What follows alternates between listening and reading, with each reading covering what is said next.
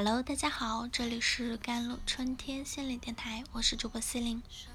今天跟大家分享的文章叫做《总有一些人、一些事儿，甚至一部分自我无意陪伴我们走过整个人生》。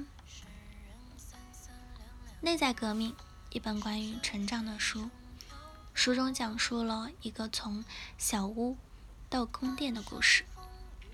从前有一位国王，在参加传统的猎会活动中，不小心把一岁大的小王子给弄丢了。因为他们骑的大象受到了惊吓，而小王子从大象身上掉下来后，只是失去了知觉，并没有生命危险。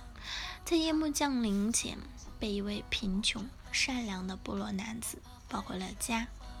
此后，国王一直沉浸在。失去儿子的痛苦中，曾多次派人去寻找小王子，但都没有找到。直到有一天，国王的士兵来到了那个部落的村庄，打听到了小王子的下落。此时的小王子已经长大，在村子的边上建造了属于自己的小屋。当士兵们看到站在小屋外的少年时，他们认出了王子腿上那个不同寻常的胎记，便硬认定了他就是王子。随即呢，带他回去见国王。离开之前，士兵们和王子说：“快与你曾经生活过的那个小破烂的小屋道别吧。”然后一把火点燃了王子苦心搭建的破烂小屋。眼看这个小屋变成了一片火光啊！王子悲痛不已。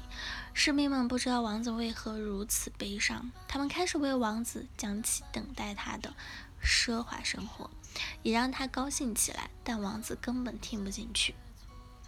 这个故事隐藏着许多层的智慧。一层是我们会忘记自己的真实身份，只记着那些缺失。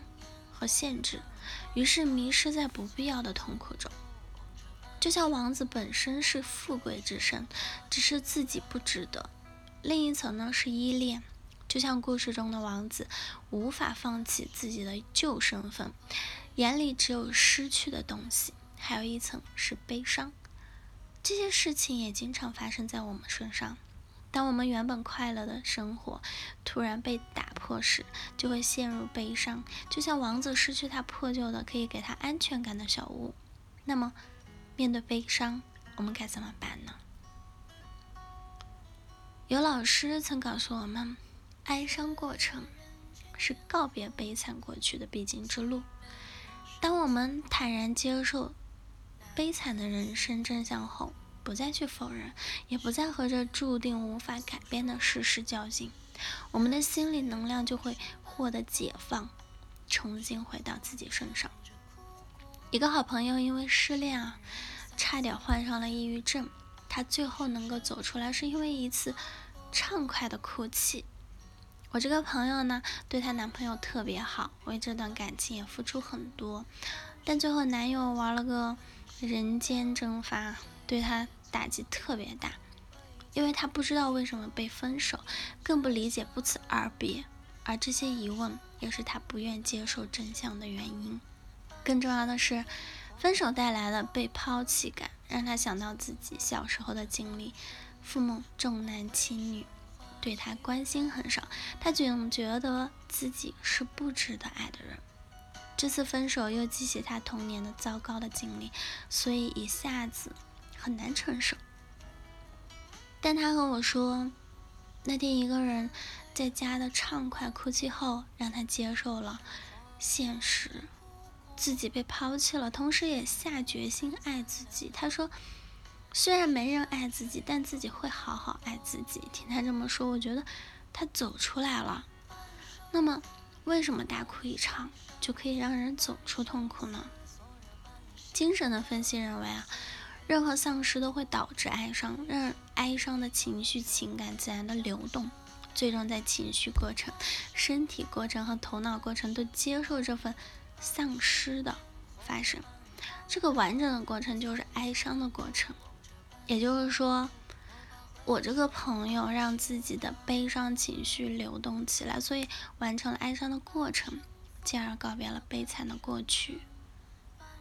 其实，除了让悲伤流动起来外，像愤怒啊、恐惧啊、内疚啊等情绪，我们也要让它流动起来，因为只有流动，才能更好的被触碰、觉知和接纳。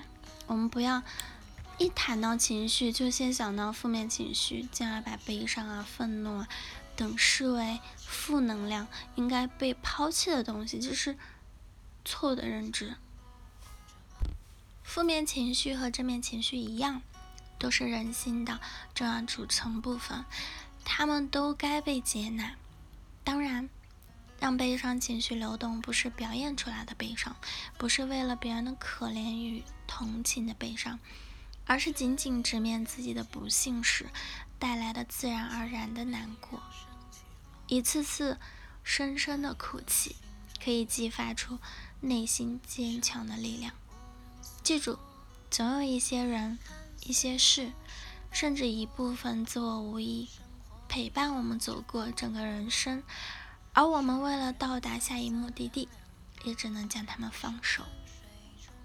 好了，以上就是今天的节目内容了。咨询请加我的手机微信号：幺三八二二七幺八九九五，我是 c e l i n e 我们下期节目再见。